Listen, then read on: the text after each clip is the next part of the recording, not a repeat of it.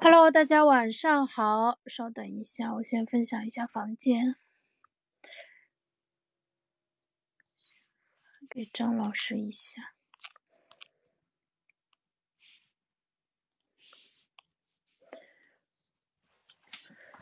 好的，大家晚上好。今天是二零二三年十二月十九号，现在是晚上九点钟。呃，今天晚上请张老师过来跟我稍微的聊一下，啊，我们今天来聊的一个也是最近比较有感触的一个问题啊，谨慎吃瓜，把时间和注意力还给自己。那之所以今天晚上临时起意想聊这样一个话题，是因为我今天在复盘最近，嗯，就是东方甄选的这个 事情。我看张老师来了，先邀请你上麦。那个我自己还写了一个小短文啊，然后呢，那个反省了一下自己最近的，嗯，就是在这个事情上花的一个时间，就是这个事情其实是从上周开始，差不多有一周的时间，然后呢，一开始应该是因为他们的，呃，小编在抖音的评论区回复粉丝留言开始的，然后到昨天晚上，俞敏洪。呃，于老师跟董宇辉在他们东方甄选的直播间，嗯，就是直播了两个多小时。我觉得就这个事情差不多已经尘埃落定了，所以呢，我们吃瓜也可以暂时告一个段落。但是我自己在这个过程当中，我发现自己被这个事情牵扯了蛮多的一个注意力的。而张老师是注意力管理的一个高手啊，而且我们之前其实也聊过，呃，就是呃围观看热闹啊这个话题。然后张老师当时用到的一个词叫做“卖呆”嘛，然后今天就回想了一下，我觉得自己确实有点像是在广场上看热闹的一个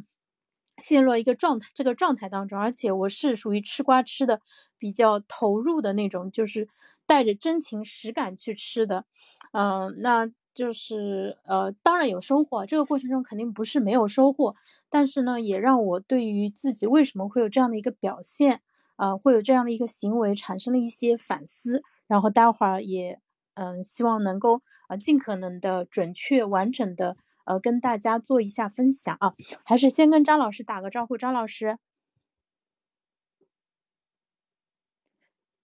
张老师把麦打开，在在我刚看到这个麦是麦 是花掉的啊，好，嗯嗯。不好意思，临时拉张老师来，之前就是，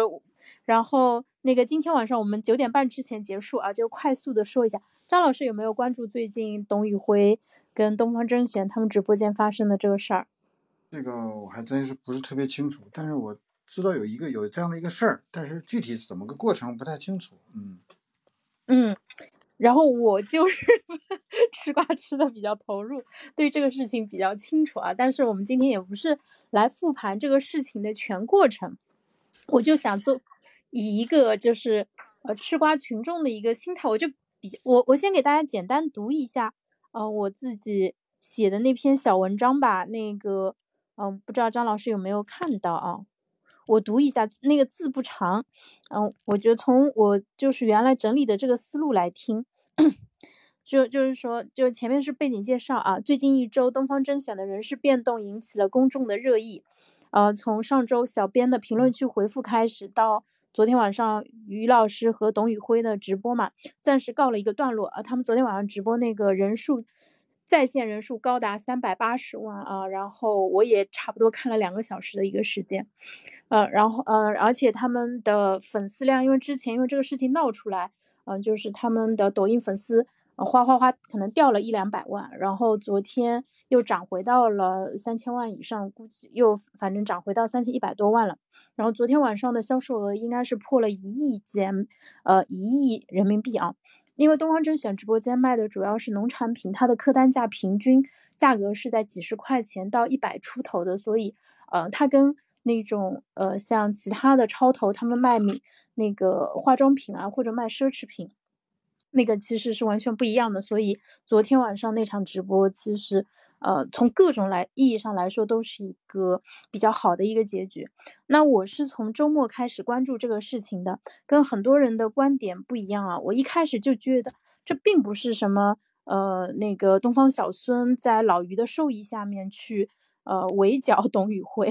我我我完全没有觉得是这个问题，我我就是觉得这就其实是一个内部管理问题导致的一系列的错误，而，是对世界的本质是一个草台班子的又一次注解。然后呢，就是即刻上有一位我还蛮喜欢的大 V 的签名是“人一旦有了观点，就有了敌人”，我把这句话稍微改了一下，就人有了立场，就有了是非心，就有了我执，就很想证明自己是对的。那这两天我不仅去看支持我观点的说法，我也去看那些跟我意见相反的那个观点。不仅去看被我当做是重要的信息源和观点来源的，就我喜欢的那些大 V 的观点，我也去看普通 网民的观点。就是其实，在这个事情上，我是陷进去了。大粗粗的估算一下，我花在这个热点上的时间，大概从呃上周六开始算嘛，就是这几天加起来，应该差不多花了十四五个小时的。时间，然后呢，写这篇小短文也是吃瓜的余韵，包括我们现在这一场呃语音的对谈。那这些时间的投入当然是自愿的，我的时间也并没有金贵到必须花在那里而不是这里。但是这个事情还是引发了我的反思。那吃瓜这个事情不仅花时间，其实也伤害精气神和注意力。那这几天没怎么休息好，工作状态也不太好，原来运行的很好的自我管理系统呢也宕机了。呃，当然，这个事情本身引发的网络舆论说是惊涛骇浪，其实也不为过了。呃，因为我跟我的认知和判断有很大的出入，所以还导致了我的强烈的情感反应。比如就会觉得说，为什么你们都要这么觉得呢？这事情本来不就是这样那样吗？对吧？然后呢，以及后面我觉得俞敏洪处理的很漂亮啊，又引发了我的赞许和钦佩，加上乱入蹭流量的其他人引发的那种。呃，这个负面的情感体验，总总之是一次非常丰富的吃瓜体验，不管是在情感上还是在认知上，因为瓜已经吃了嘛，后悔无益，争取从中总结出更多的价值，以指导今后的人生啊。所以这个是我自己做的一些呃总结。然后我不知道这样讲完，张老师是不是对呃这个事情以及对我为什么会想要做这样一个复盘，稍微有了一些。呃，了解，就大我大大概说明白了吗？啊，我觉得很清楚，嗯，挺好，嗯，对，所以我写就是我在写这篇小短文的时候，我写到后面我就发现说，问题好像出在于我这个真情实感的把自己给陷进去了，就我并不是看个热闹，而是说我特别想证明我是对的，呃，以及是说如。比如说我这一次可能俞敏洪，我觉得他的处理很厉害，所以我现在有点变成他的粉丝的那种感觉了。我甚至是说，呃，就是今天晚下班路上已经找了一本他的讲新东方创业史的书，已经开始在看了。就是就是呃，就就你你其实就会明显的感觉到自己是受到情绪和情感的一个影响，包括这一次很多人就是。嗯，去发声，去做各种各样的事情，比如说有人可能关注，有人下单，有人取关，对吧？有人骂人，有人传播，当然还有很多人什么呃蹭蹭这一波流量啊，然后做什么样的事情都有。但是我觉得，就感觉大家在这个过程当中，其实要么就是有利益啊，像我们这种没有什么利益的这种纯粹的吃瓜群众的话，很多时候就是你的注意力，然后以及你的情绪是被这个事情所。呃，强烈的所影响着的，张老师。嗯，嗯，我觉得这是好，挺好的啊。嗯，吃瓜这个事儿呢，表面上看是一个，嗯，好像不是那么特别值得称赞的一个事儿吧。但是呢，你得看是主动的还是被动的。这个实际上就是注意力的一个管理，是主动的去把注意力投到一个地方，还是被动的。呃，通常来说，被动的投入注意力是一种，很可能会一种，就是你被被什么事情牵着走啊，可能会浪费时间。如果主动，我就想这件事儿，我想了解它啊，我想知道它的来龙去脉，然后我希望能从中获得什么样的东西，有这样的一个主观的意图的时候呢，然后我准备投入多少时间啊，有这样的一些预设，那这样的话，这个注意力呢，就是就是归你自己，就归你自己掌控了啊，就是你能掌控它。但是我觉得这个潇潇，你这个情况是一个呃，是一个挺好的一个好事儿。嗯，我自己的手机上呢，就是有一个我自己做的一个屏幕，叫嗯，有有有一句话叫“打起十二分精神”，啊，还不是打起十分精神，叫十二分精神。就实际上我们平常的这个状态呢，大多数情况状态呢，都是处在一种就是不够精神的状态。那我们要想要想进入一个就是比较积极的状态的时候呢，你要比正常的要更厉害的、更多一些的这种努力，你才能打起那个精神状态。所以，当你想要打起十二分精神的时候呢，你很有可能能达到七分、八分啊，或者怎么样。那么刚才潇潇讲这个、这个、这个吃了这个吃的这个瓜嘛，买了俞敏洪的书啊，或者怎么样，它实际上是一种积极的一个东西，就是它给你的影响是一个朝着一个某一个积极的方向影响，就是一不小心就已经打起十二分精神了。然后当你处在这个状态的时候呢，然后你顺着这个方向去努力，然后或者去接受一些新的东西也好，因为任何一个人。啊，他都有优点，但是他也有缺点。就是我经常喜欢聊一个话题，就是一个你不喜欢的人啊，你从他身上找到优点的时候呢，那你就赢了啊。呃，潇潇，我记得在在你这个群里头有人聊聊过这个李笑来啊，嗯，就说这李笑来他有这样那样，他觉得这人这人啊忽悠人啊，说一大堆。但其实这个其实这个李笑来到底怎么样，我们不评价他啊，但是。你完全可以从他身上学到很多优有有有价值的东西，好的东西。你不好的东西，你就你就无视它不就完了吗？对吧？所以任何一个人都是这样的，更何况像一个像俞敏洪这样的一个公众人物，包括像这个叫叫什么辉这个人，也一定他们一定有他们的优点，对吧？如果你处于这样的一种精神状态，然后你从能从他们身上学到东西，然后变成你自己的某种行动，然后甚至变成了你自己的某种。有价值的一些东西，那这是好事儿，对吧？这我觉得这个不是什么问题。对，瓜是不是不能吃啊？可以可以吃，而且呢，我觉得比较投入的去做一个事情的话呢，啊，而且像有知识的人，他往往会会想这个东西对我有什么价值，然后嗯，我从哪个方面能获得更多的进步也好，或者能改变我现在的现状也好，哎，它是有意义的。对，所以这个事儿呢，我觉得这个是挺好的。对，笑笑，嗯。那个张老师说要打起十二分精神，嗯，我觉得我反省了一下，日常确实没有做到这一点啊。嗯，然后我我发现今就比如说像吃瓜这个事情比较有意思的一个点，它跟看小说有点像。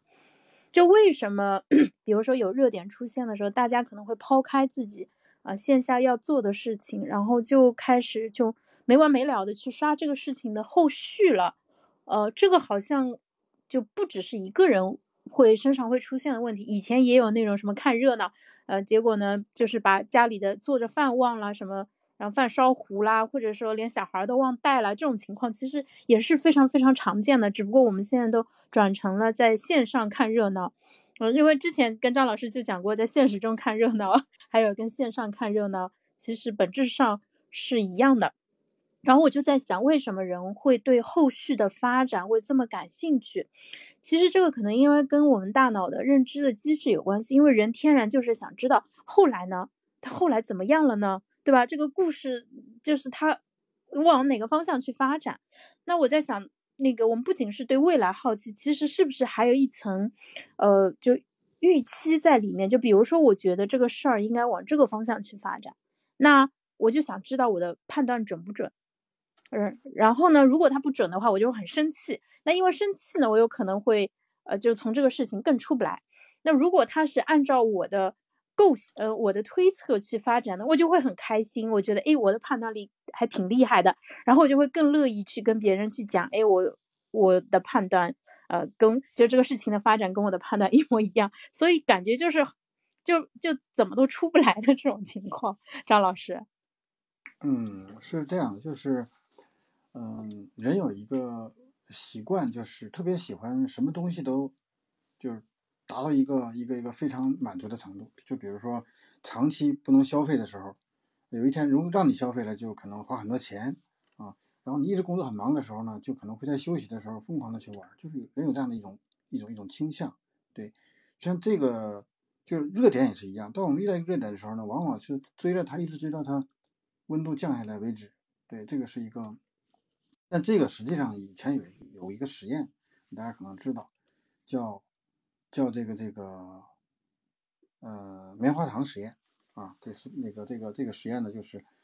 要要有效的控制你的这种啊得到一个东西的这种满足程度，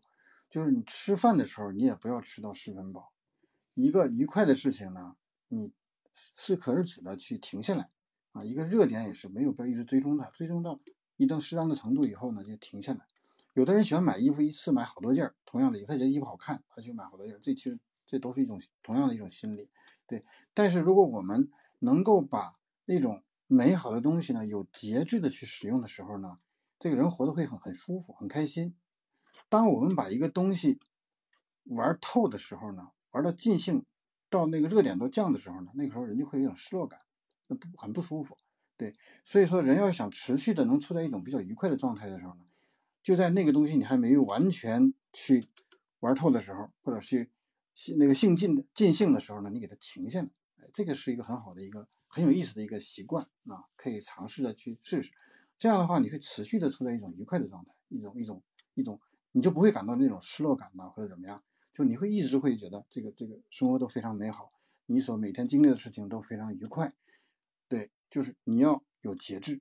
这个节制呢反而会让你更幸福，对，这我想说的这么一个观点。嗯，哎，我我没有从这个角度去想，但是张老师补充的非常的好，嗯，确实，他这个就你吃瓜吃到十二分饱还是吃到八分饱。那个带给你的满足感其实是完全不一样的，呃，能意犹未尽，那这一天可真是太舒服了。啊，呼应一下上次之前张老师说过的，就是那个你的微习惯，啊，今天过得很舒服，对吧？那舒服的状态，就我既不很饿，我也不很饱，我觉得就是恰到好处的一个状态。对你就会持续的，你就觉得，包括吃饭也是一样。你不要吃到那种撑的程度的时候，你就会总是觉得它是一个美好的事儿。当你吃够了的时候呢，你就会觉得这个东西没有意思了。对。其实我想说，上班也是这样子，因为我记得很早以前张老师你说过，你说，呃，工作当中最重要的不是工作，而是休息，就是两段工作当中的休息，大家可能当成是甜点，但实际上应该把它当成正餐来对待。啊，那那个就休息是非常非常重要的。然后我自己的感受是这样子，比如说，如果你的体力让你能够就高度专注一个小时，那你就不要把这一个小时给用足了，也不要想着说我再撑一撑，对吧？把这个六十小时变成七十五，呃，六十分钟 变成七十五分钟或者九十分钟，其实你就应该，你有一百分的能量，你就花个七十五分到八十分，这样是最舒服的一个状态。嗯，对的，就是嗯。我在用电脑的时候呢，我有一个软件，它会在每十五分钟呢让我休息十秒，这样的话就是五十分钟里边呢会休息两个到三个十秒钟，这样的话就是持续的看三个五十分钟呢没有什么问题。有一次我把这软件关掉了，关掉了以后呢，因为持续的五十分钟就没有任何中间停顿。第二个呢休息十分钟，第二个五十分钟也没有停顿。第三个三个连续三个以后呢就开始流眼泪，这个我就特别印象特别就感觉特别明显。就是这个东西，你当你没有提示的时候呢，你没有你不能停下来的时候呢，你就会这这实际上是已经是就是过过度的这种劳累了、疲劳了。但是呢，因为你特别专注的时候，你感受不到那种疲劳，但你眼睛开始流眼泪了嘛，他就他就已经告诉你了，这是个问题。对，所以说适当的停下来是一个很好的，就是你这么停下来，不断停下来以后，你可以一天五个小时、六个小时，你可以持续做的非常非常好。对，所以是所以需要停下来是是正确的。得想办法提示自己要停下来。哎，张老师，像你这样子，其实我觉得你是自我觉察意识很强的，然后呢，也有非常多年的自我管理的经验。即使是你把这个工具关掉了，也有可能会呃控制不住自己，一口气就是对电脑的时间会过长，对吗？对，没错没错。所以这个东西是没有办法去你主动想办法去搞掉的，搞搞定的，就是你要不不不设这样的一个暂停的这样的一个提示的话。因为以前有个叫有一本书叫叫呃制造时间 make time 那本书是谷歌的一个工程师啊，他自己也是，他后来他把手机里所有的软件全部删掉了，只留了一个连连邮件都删掉了，就留一个导航和一个音乐还有打电话，就是这个有些这东西他是控制不了的，对，非常难控制的。所以说你要不给他一定的提示也好，或者是你要不去做一些做一些主动的去做一些事情的话，你是会持续的去去陷进去的，对。所以你看，像抖音这个东西，比如说像类似这种短视频，你要只要你看的话，不管谁看的话，肯定就会持续的看下去。只是因为我不看，所以说就没有这个问题，没有这个前提，它也就不会出这个问题。对。当然，我用抖音可能学做菜。对。刚才那个贤生在那个呃评论区说，他这个瓜去认真的吃的话，能学到很多。其实是这样子的，我我我确实从这一次那个当中学到了很多，然后包括呃对他的一个复盘跟反思，其实也是。呃，帮助我更好的去呃了解自己，呃，甚至是包括我们人底层的一些运作的一些机制吧。所以，我我也在想，我怎么样就是 可持续的 去吃这个瓜，因为张老师很有意思啊。就是你刚才说到了，比如说这是一个热点嘛，就大家总要把这个热点就吃到那个骨头渣都不剩的那种程度。那这一次，大家不知道大家感觉。有没有感觉就很明显，所有的自媒体都在蹭这个热度。现在，以前其实他们应该也这样，但是这一次感觉就特别明显。包括上一次刘润那个演讲就是出的那个问题，然后反正很多号都在写。那这一次东方甄选这个事情就更是了，我感觉我因为这个事情都取取关了好几个账号，因为我觉得他们实在是太。就是怎么说呢，有点又为了流量，就是没什么下限那种程度，嗯，对，但是但是我们现在可能就是生活在这样的一个媒体环境当中，然后对于这种屁股比较歪的那种账号，那我可以选择去呃把它给取消关注，然后呢，就是让自己可能日常看到一些东西可能更纯净一点，但是我也在想说，可能。对于那些账号来说，那这个热度可能就是这一周，对吧？天，这泼天的 流量谁不想要？那大家肯定就是拼了命的去蹭，每天都蹭啊，对吧？因为它就是阅读量好，就是会有很多的呃这个传播啊、转发啊什么的之类的，然后就是可能会有转化。但是对于我们个人来说，我如果真的想要从这个事情当中有所收获的话，我用什么样的方式呃是最好的呢？像我这样子。就沉浸式吃瓜肯定是不对的，因为呃，你你你会有很多别的事情要做嘛。就是，呃，对，这个我倒想起来，我一个朋友说的一句话，他说他呃吃不吃瓜取决于会不会影响下班。我觉得这是一句特别有智慧的一句话，就是说今天不是很忙，对吧？那去吃个瓜也无妨，因为不影响他下班。但是如果今天事情挺多的，你因为吃瓜耽误了正事儿，这个就不对了。这个是一个比较有节制的一个做法。嗯，呃，我在那个东方，呃，在凤凰，凤凰一个直播上，我看了大概有几分钟的那个，就是叫董董宇董宇辉吧，董董董世辉，董宇辉啊，他的一个呃一个视频，他有几分钟，嗯，当时我的感受是，就是董宇辉这个人，他是他他是不太会吃瓜的，因为嗯，他很有他很有他是看了很多书。啊，很有知识，而且很有逻辑，就是表达也非常非常好。那这个吃瓜是吃不出这种状态的，对。所以这个，所以你你看他这个东西，你可以反而知道，哎，可以尽量要少吃瓜，对，你会有这种这种感受。像经常吃瓜的人是不会达到那个境界的，对。这也算是一个吃瓜的一个收获吧，啊，我看了他那个，啊，没他是素人啊，但是这一次其实我情感上。董宇辉也也不错，董宇辉挺好的。董宇辉属于就是大家都告诉他你应该拿更多的东西的时候，他其实他他他会说吃得下睡得着，对我来说可能是最重要的，因为毕竟这辈子该赚的钱其实也差不多。他他赚那么多钱，这辈子花不完了呀。人家都觉得你应该像像李佳琦啊，或者像其他人学习，但是就是真的是子非鱼安知鱼之乐啊。就是他其实可能，呃，他至少在当下，他那些东西不是他最想 要的呀。就是大家非觉得他被亏待了，就觉得他被针对了。嗯，对，其实，呃，这个真的可能是大家，他其实是一个投投射，就很多人把很多东西投射在他身上啊。但是是，嗯，我在以前看过一个跟他有关的视频，好像是跟易中天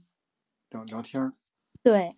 我觉得我觉得还是很很很很有很有学问的一个一个一个人，对，嗯。那个时候还他现在没还没有这么这么火吧，像现在这么，啊啊，那个时候已经很火了，但这一次，嗯。呃，这一次的话，他嗯，就是可能关注度比之前更大。呃，嗯。一那个易中天会去他们的直播间，那个时候因为是东方甄选，去年六月份，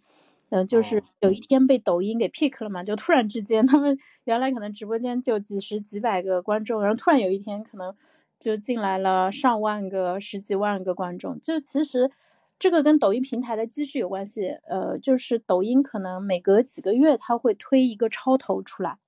它不会让，呃，原来红的账号，呃，不能这么说，反正呢，它可能没，它它需需要一些现象级的一些账号嘛，对，比如说像之前刘畊宏跳操，嗯，然后包括像东方甄选后面的爆火，跟实力有很大的关系，但是跟平台啊、在某一个时间给到了你机会，其实也是有很大的关系。然后后面他们的账号的话，其实还是比较嗯偏人文这一块的，而且卖的产品一直还是停留在。呃，就是他们想要做助农嘛，所以做的是很多是农村的那种啊、产品啊、然后但这个故事就很长了，我觉得后面我还有机会还可以再找内容呃找时间来录。我觉得东方甄选是很厉害，老于很厉害，所以我现在要回头去看俞敏洪当年从新东方是怎么一路走到现在的。我我这次我觉得他真的处理的太漂亮了，就是我我我昨天在看他直播的时候，我就在想，古人说有一桃杀三士，对不对？就是你可以玩弄权术，对吧？把呃很多人都干掉。但是呢，老于他有能力，就是他既安抚好了董宇辉，他又安抚好了小孙。我觉得这个事情结束以后，小孙虽然他的 CEO 被免掉了，但是他心底跟俞敏洪之间的感情连接其实是变得更强的，因为俞敏洪反复的说，嗯，就是小孙虽然不做 CEO 了，但他依然会继续给公司就贡献，然后呢，呃，然后以以反正意思就是说以后依然还是小好兄弟，不是因为犯了错就把他踢出公司了。我觉得这个他做的特别好，很漂亮，非做的非常好。这个是真的看到了人品跟红利，以及是说，呃，在长时间的时间尺度上，你去看观其言，嗯啊不听其言，观其行，你觉你能看出他是一个什么样的人。而且，我我我是比较相信的，我觉得因因为董宇辉能跟易中天去对谈，包括像呃其其他很多很多这种文化圈的名人会进东方甄选的直播间。啊，固然是因为东方甄选火了，但是更因为它是俞敏洪的公司。俞敏洪本身他在文化圈里面，他就能够，他本身有很强的一个关系网，他能链接到很多很多的人。嗯，就是可能如果不是俞敏洪的公司，可能董宇辉也会有机会坐下来跟易中天聊天，但可能不会这么快，也不会是对，不会是那样的一个氛围，真真的是不一样。所以我觉得这家公司真的很了不起。嗯，是像这个他们就是，呃，聊天的时候，你看说那些话好像都是随意说出来的，但实际上，嗯，这些东西一定是事先他思考过，而且他也形成过一些观点，然后呢就可以脱口而出。所以这些东西呢，就是仅仅是通过，呃，就网上浏览一些东西是做不到的，就需要深入的去思考吧，啊，各种各样的观点，然后你。你只有有了思考，才能有有一个有一个结论性的东西。假如没有思考的话，网上就很多播客呢，你也能听得到，就是没有思考的那些话，虽然很名很牛的名人，但是你能听出很多破破绽来。对，所以说这个能达到那个境界，一定是像要像有些人那样，比如十年寒窗无人问，对吧？那个比如杨杨老师，他就是读了十年书，对吧？然后嗯哎出来以后。就不一样了，对他一定得是这样的，就持续的去思考，你才能出来这些东西，否则是很难出来的。就光靠那种灵机一动，那是比较难的。对，嗯嗯，对，董宇辉对董宇辉跟于老师，嗯，跟俞敏洪都看很多很多的书啊，我我也要 好好看书。我觉得这事儿，对吧？如果有一个什么影响比较深远的余韵的话，有可能我会好好的。拿出研究王兴的劲头来，好好研究一下俞敏洪。我我相信从他身上应该可以学到非常多的东西，就是有有这样的一个就是准榜样人物，在其实他会带给你很多东西，可能是我我本身的人生阅历里面呃暂时没有的东西，但是你通过去看他的呃传记啊，或者说他写的那些书啊，包括他的一些表达呀之类的，就其实能够学到很多的东西啊。回头我研究一下，到时候再来跟大家做分享。对，就像这样说的非常好。就是榜样这个东西，有的人自己本身也不怎么看书，但是呢，他也没什么榜样，觉得也无所谓的，要不要榜样？但是一个人有很多榜样的话，这个人未来是一定是可期的，呃，一定会变得很厉害的。哎，好，张老师，你给了我一个新的思路，我觉得可以找点，可以跟榜样有关的内容，对啊，找，比如说问一下张老师，你的榜样是谁？嗯，这个可以做成系列节目。好，今天就不耽误你睡觉了啊。那个，因为时间的关系，我刚才听到你的闹钟响了。那那个，对对，嗯，他到到时间他就会想。嗯嗯，非常感谢张老师，那个帮我一起完成了今天这一期的复盘，啊，收获非常非常的大，然后也很开心。呃，我我后面会尽快把我们的主题和。时间提前定下来，然后避免这种临时邀约的一个情况出现啊。那今天也是非常舒服的一天，谢谢张老师。哎，好，这个感觉挺好。好，那就再见，笑笑。嗯嗯，好，拜拜。